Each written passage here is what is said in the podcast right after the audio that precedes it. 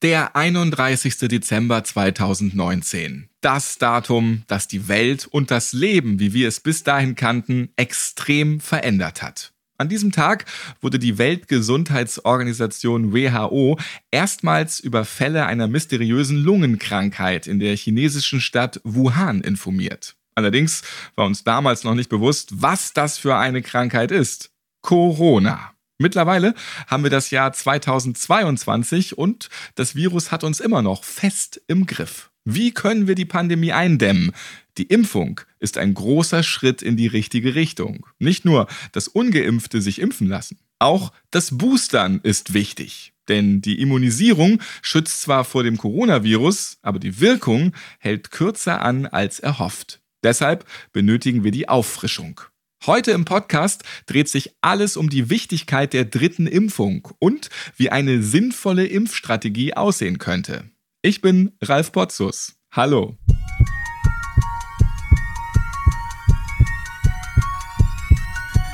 Herzschlag für ein gesundes Berufsleben. Der BGW-Podcast.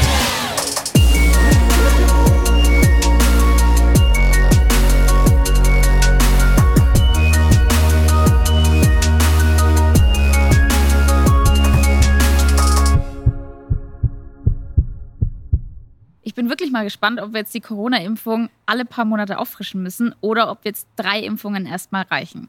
Also ich bin geimpft und geboostert. Das war für mich einfach selbstverständlich. Das Boostern bringt ja wahrscheinlich eh nichts, solange sich jetzt nicht alle impfen lassen. Wenn ich nicht geimpft bzw. geboostert wäre, dann könnte ich überhaupt nicht arbeiten gehen. Ich bin nämlich Krankenschwester. Ich warte noch auf den Totimpfstoff für Covid-19 und vorher lasse ich mich nicht impfen.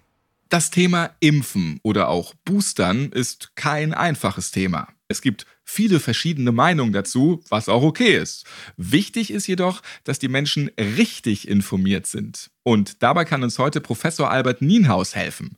Er war schon mal zu Gast in unserem Podcast. Vor einem Jahr haben wir in der Podcast-Folge Impfen, ja, nein, vielleicht, bereits mit ihm über die Pandemie und das Impfen gesprochen. Er ist der Leiter der Abteilung Arbeitsmedizin, Gefahrstoffe und Gesundheitswissenschaften bei der BGW sowie Leiter des Kompetenzzentrums für Epidemiologie und Versorgungsforschung bei Pflegeberufen am Universitätsklinikum in Hamburg-Eppendorf. Auch heute ist er wieder bei uns und ich freue mich darauf. Guten Tag, Herr Professor Nienhaus. Schön, dass Sie wieder mit dabei sind.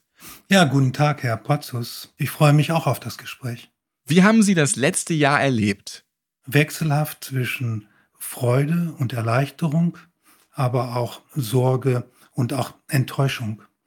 Freude und Erleichterung, als alle Mitglieder der Familie geimpft waren und wir uns von daher hinreichend geschützt gefühlt haben, sodass wir gemeinsam in den Urlaub an den Bodensee fahren konnten. Enttäuschung dann etwas, als die ersten Daten bekannt wurden, dass der Impfschutz doch nicht so lange anhält, wie wir uns das alle gehofft haben. Und auch Enttäuschung, fast schon ein bisschen Wut, dass wir diese 70 Prozent Impfquote, die wir bundesweit erreichen wollten, dass wir die eben nur in Teilen des Bundesgebietes erreicht haben. Es ist so ein Jojo mit Corona. Mal geht's nach vorne, mal nach hinten mit den Emotionen. Es ist immer ein Auf und Ab. Im Sommer dachten viele, prima, wir haben das Schlimmste überstanden. Ja, und dann kam allerdings die nächste Welle. Viele Menschen haben sich impfen lassen und trotzdem hat uns das Virus wieder komplett überrollt. 70 Prozent Impfquote haben wir nicht überall erreicht. Das haben Sie eben schon gesagt. Woran liegt das noch? Ja, neben der nicht erreichten Impfquote liegt es leider auch an dem Virus selber. Das Virus selber hat sich während der Zeit verändert. Und durch diese Variabilität des Viruses muss man im Prinzip entsprechend von Modellrechnung die Impfquote, die wir brauchen, um wirklich eine Herdenimmunität zu erreichen, leider von 70 auf 90 Prozent hochkorrigieren. Und das ist natürlich eine Riesenlücke. Und ja, das ist der zweite Grund, warum wir jetzt relativ unvorbereitet auf die vierte Welle gestoßen sind. Durch den extremen Anstieg der Zahlen im Winter ist bei manchen Menschen das Gerücht entstanden, die Impfung bringt gar nichts. Das wurde jetzt schon mehrfach widerlegt. Können Sie dennoch einmal erklären, wie wirksam die Impfung ist? Ja, das mache ich gerne. Und zu dem Kommentar oder der Befürchtung, die Impfung bringt nichts, Man muss sich erst vor allem deutlich machen, die vierte Welle ist immer noch eine Welle der ungeimpften.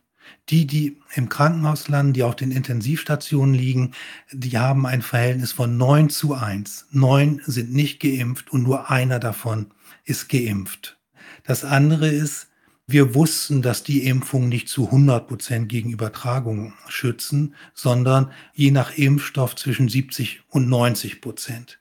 In dem Moment, wo also viele geimpft sind, wussten wir, wird es auch einige geben, die einen Impfdurchbruch erleiden werden. Aber was wir ganz deutlich sehen, die Wahrscheinlichkeit eines Geimpften auf der Intensivstation zu landen, wenn es einen Impfdurchbruch gibt, ist wesentlich geringer als die Wahrscheinlichkeit auf der Intensivstation zu landen für einen ungeimpften. Von daher muss man sagen, die Impfung hilft, die Impfung nutzt. Und noch ein ganz wichtiger Beitrag der Impfung, wenn ich mich trotz Impfung infiziere, bin ich für eine kürzere Zeit infektiös als ein Nicht-Geimpfter. Das heißt, wenn ich geimpft bin, wird die Wahrscheinlichkeit der Ausbreitung des Viruses verlangsamt, weil die Zeit, während der ich infektiös bin, wird von knapp zehn Tagen reduziert auf zwei bis drei Tage. Also kann ich das Virus weniger gut weitergeben und damit wird die Ausbreitung des Viruses gestoppt, wenn wir alle geimpft wären. FSME, Grippe, Tetanus. Einige Impfungen müssen immer wieder aufgefrischt werden. Die Abstände sind dabei sehr unterschiedlich. Mal nach einem Jahr, mal nach sieben Jahren. Die Impfung gegen Covid-19 muss allerdings schon nach wenigen Monaten aufgefrischt werden. Warum ist das so? Wir können im Moment noch nicht genau sagen, wie häufig wir Auffrischung brauchen, aber wir wissen natürlich von anderen Infektionen, dass sie nicht zu einer lebenslangen Immunität führen und das gilt dann natürlich auch für die Impfung. Und das Prinzip, was im Prinzip dahinter steckt, ist, dass dieses Virus es versteht, nur eine schwache Immunantwort auszulösen. Und das gibt diesem Virus einen enormen Konkurrenzvorteil, weil dadurch kann es sich auch in denjenigen ausbreiten, die schon mal infiziert waren. Und dadurch bleibt sozusagen das potenzielle Virusreservoir sehr groß. Und das ist eben sozusagen Teil des Überlebenskampfes des Viruses. Es gab einige Menschen, die Kreuzimpfungen bekommen haben, also zwei verschiedene Impfstoffe. Auch bei der Drittimpfung kann man sich entscheiden, welchen Impfstoff man möchte. Sind Kreuzimpfungen wirksamer und müssen sich diejenigen, die verschiedene Impfstoffe bekommen haben, Sorgen um ihre körperliche Gesundheit machen? Also zunächst, Kreuzimpfen ist überhaupt kein Problem. Also eine Kreuzimpfung, wenn man zuvor einen Vektorimpfstoff bekommen hat und dann anschließend einen mRNA-Impfstoff bekommt, dann ist das auf jeden Fall effektiver als eine homologe Impfung nur mit einem Vektorimpfstoff. Von daher profitiert man davon. Ob man Vorteile hat, wenn man mit verschiedenen mRNA-Impfstoffen geimpft wird, das weiß man im Moment noch nicht. Da könnte es auch Vorteile geben, wenn man nicht homolog, sondern heterolog geimpft worden ist. Also der Wechsel des Impfstoffes ist überhaupt kein Problem, in besonderen Fällen sogar von großem Vorteil. Sie hatten in der letzten Podcast-Folge zu diesem Thema schon erklärt, dass der Impfstoff bzw. die Nebenwirkungen der Impfung weniger gefährlich sind als das Virus. Manche Menschen haben trotzdem weiterhin Bedenken vor der dritten Impfung. Wie können Sie und vielleicht auch wir alle gemeinsam diese Angst nehmen? Wir haben mit der dritten Impfung mittlerweile schon viel Erfahrung. In Deutschland sind bereits 20 Prozent geboostert worden. Aber wir haben natürlich dieses große Glück, dass die Israelis uns um einige Monate voraus sind. Die haben im Prinzip ein halbes Jahr schon früher mit dem Boostern angefangen ähm, und haben einen Großteil ihrer Bevölkerung schon geboostert und sie sammeln sehr systematisch die Daten. Und es gibt keine Hinweise darauf, dass die dritte Impfung, also die Boosterimpfung, irgendwelche Komplikationen gemacht hat, sondern sie war von der Tendenz her sogar eher besser verträglich als die ersten beiden Impfungen.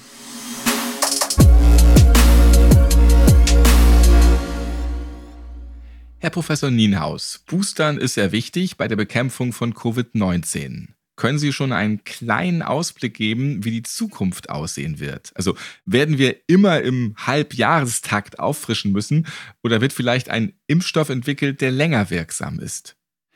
Also ich glaube, im Moment ist schon sicher, dass wir mit der dritten Boosterimpfung noch nicht genügend Immunschutz aufbauen werden so dass wir noch etwas weiteres, eine weitere Boosterung brauchen. Aber ich glaube nicht, dass wir auf Dauer im halbjährlichen Rhythmus oder immer, wenn eine Virusvariante auftritt, wir wieder neu geboostert werden müssen, sondern ich glaube, dass wir irgendwann in den Zustand kommen, dass in der Bevölkerung insgesamt genügend Immunität aufgebaut worden ist, so dass wir dann im Prinzip in die Situation kommen, dass wir eine Art von Saisonalität haben, wie wir sie auch bei der Influenza oder bei den Grippeviren erleben.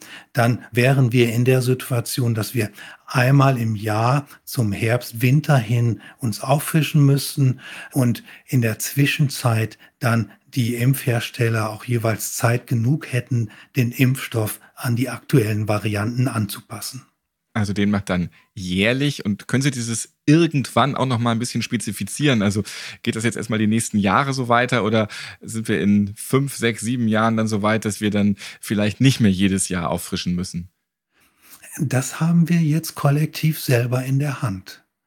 Je schneller wir die Impfquote von 90 Prozent erreichen und auch eine vollständige Boosterrate erreichen, umso schneller werden wir die Immunität in der Bevölkerung aufbauen und umso schneller kommen wir in diese Situation der Saisonalität hinein. Ja, also es hängt wirklich davon ab, wie schnell wir es jetzt schaffen, dass über 90 Prozent vollständig geimpft werden. Wie oft kann man sich eigentlich boostern lassen? Also so neunmal, zehnmal, dann ist aber Schluss? Oder gibt es dann irgendwie dann doch fürs Immunsystem irgendwelche Bedenken? Gibt es da so einen ja, Verlauf, für den man irgendwie spezifizieren kann? Nein, da gibt es keine Grenze nach oben, weil dem Immunsystem ist es eigentlich egal, wie häufig es stimuliert wird. Es ist sogar eher umgekehrt wenn ich in einer Umgebung lebe, wo das Immunsystem nicht hinreichend stimuliert wird, kann das zur Entstehung von Allergien bei Kindern führen. Ja, und wir leben im Prinzip alle in einer Umgebung, wo unser Immunsystem ständig stimuliert wird. Äh, das ist auch gut so. Und die Impfung ist nichts anderes als eine Stimulierung des Immunsystems. Also das ist ein alltäglicher Prozess, den können wir beliebig oft wiederholen. Wenn Sie einen Tag Gesundheitsminister wären oder Chef der Ständigen Impfkommission, welche Impfstrategie würden Sie vorschlagen? Ja, das ist jetzt gar nicht so leicht zu antworten, weil da wird an dieser Stelle im Moment schon sehr viel richtig gemacht. Ja, das, ähm, das impliziert, dass vorher nicht so viel richtig gemacht wurde. Nee, der Regierungswechsel hat jetzt ein paar Änderungen gebracht, die sicher sinnvoll waren, dass zum Beispiel jetzt die Organisation der Impfkampagne in die Hand von Personen gelegt werden, die nachweislich unter schwierigen Bedingungen gut organisieren können. Das ist sicher ein Vorteil. Aber ansonsten ähm, sehe ich da eher eine erstaunlich positive Kontinuität die da herrscht. Also das war jetzt keine Kritik an der Vorgängerregierung, sondern insgesamt habe ich das Gefühl, dass das von der Politik schon ziemlich gut gemacht wird. Wenn ich trotzdem einen Tag lang Gesundheitsminister wäre, dann würde ich vielleicht eine Expertengruppe gründen und diese Expertengruppe nennen Lernen aus dem Bremer Modell. Ja, in Bremen hat man sozusagen hohe Erfolge beim Impfen gehabt, indem man im Prinzip die Sozialarbeiter, die man in der Stadt zur Verfügung hat, die in die Quartiere gehen und da im Prinzip für die Versorgung der unterversorgten Bevölkerungsgruppen sorgen, die hat man im Prinzip genutzt, um sie als Multiplikatoren für die Impfung einzusetzen. Und diese Expertengruppe müsste aus meiner Sicht dann prüfen, ob man so ein ähnliches Konzept auch für Süddeutschland äh, übertragen kann, um im Prinzip einfach näher an die bisher noch Unentschlossenen herantreten zu können. Das Virus entwickelt sich immer weiter, von Alpha bis Delta. Bald kann ich das ganze griechische Alphabet. Wir haben schon mehrere Varianten hinter uns und zuletzt wurde die Omikron-Variante bekannt. Einige fragen sich daher, ist es überhaupt sinnvoll, sich jetzt boostern zu lassen oder lieber auf einen veränderten Impfstoff warten, der an die neue Variante angepasst ist? Unbedingt jetzt boostern lassen, weil das Boostern jetzt führt dazu, dass die Ausbreitung von Omikron verlangsamt wird. Und eines muss man sich klar machen. Es ist ein ihrer technischer Fortschritt, dass wir jetzt daran arbeiten können, den Impfstoff an die neue Variante anzupassen.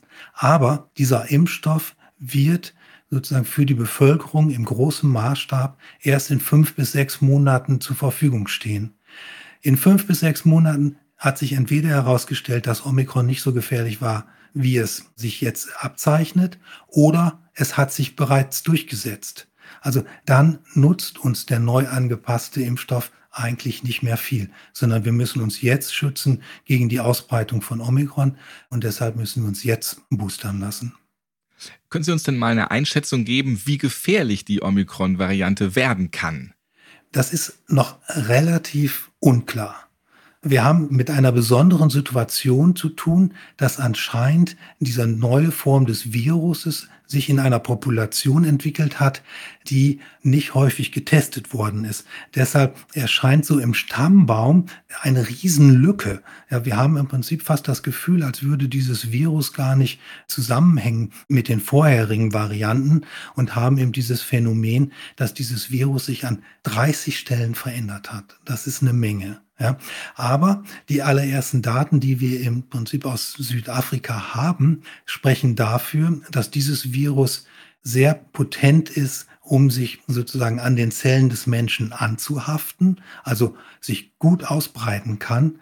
Aber die Daten sprechen im Moment nicht dafür, dass die Hospitalisierungsrate, also dass die schweren Krankheitsbilder dramatisch zunehmen werden. Also von daher, das Virus breitet sich besser aus. Es scheint im Moment aber nicht gefährlicher zu sein. Und auch die momentan zur Verfügung stehenden Impfstoffe schützen gegen dieses Virus, wenn auch nicht zu so einem hohen Prozentsatz als gegenüber den Alpha- oder Delta-Varianten, aber die schützen trotzdem zu einem nennenswerten Anteil, sodass die Ausbreitung durch die Impfung verlangsamt wird. Was denken Sie? Wie lange wird es dauern, bis wir Corona so im Griff haben, dass wir wieder ein normales Leben führen können? Wird es überhaupt wieder sowas geben? Wird es so werden wie früher? Dicht an dicht im Club stehen oder ohne Mund-Nasenschutz einkaufen? Das haben wir selber in der Hand.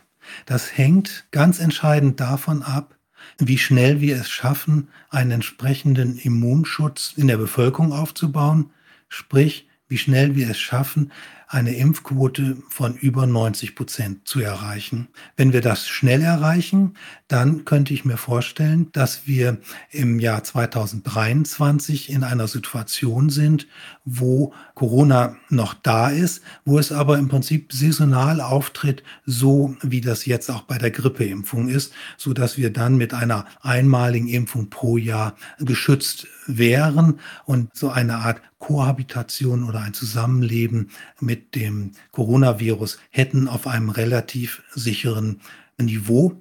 Wenn wir diesen Immunschutz nicht aufbauen, wenn wir das nicht schaffen, dann wird es noch mehrere Jahre dauern.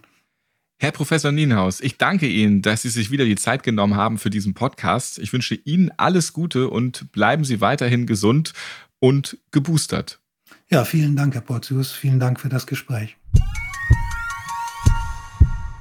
Wir können alle unseren Teil dazu beitragen, Corona zu bekämpfen. Das haben wir heute sehr schön gehört. Wenn Sie sich noch unsicher fühlen oder mehr Informationen zur Impfung oder den Boostern brauchen, dann finden Sie alle passenden Links in den Podcast-Shownotes dieser Folge. Sie können auch gerne noch einmal in Folge 18 Impfen, ja, nein, vielleicht reinhören. Die Folge finden Sie überall, wo es Podcasts gibt oder auf der Website der BGW unter www.bgw-online.de slash podcasts. Das war's für heute. Schön, dass Sie wieder mit dabei waren. Ich freue mich aufs nächste Mal. Bleiben Sie gesund.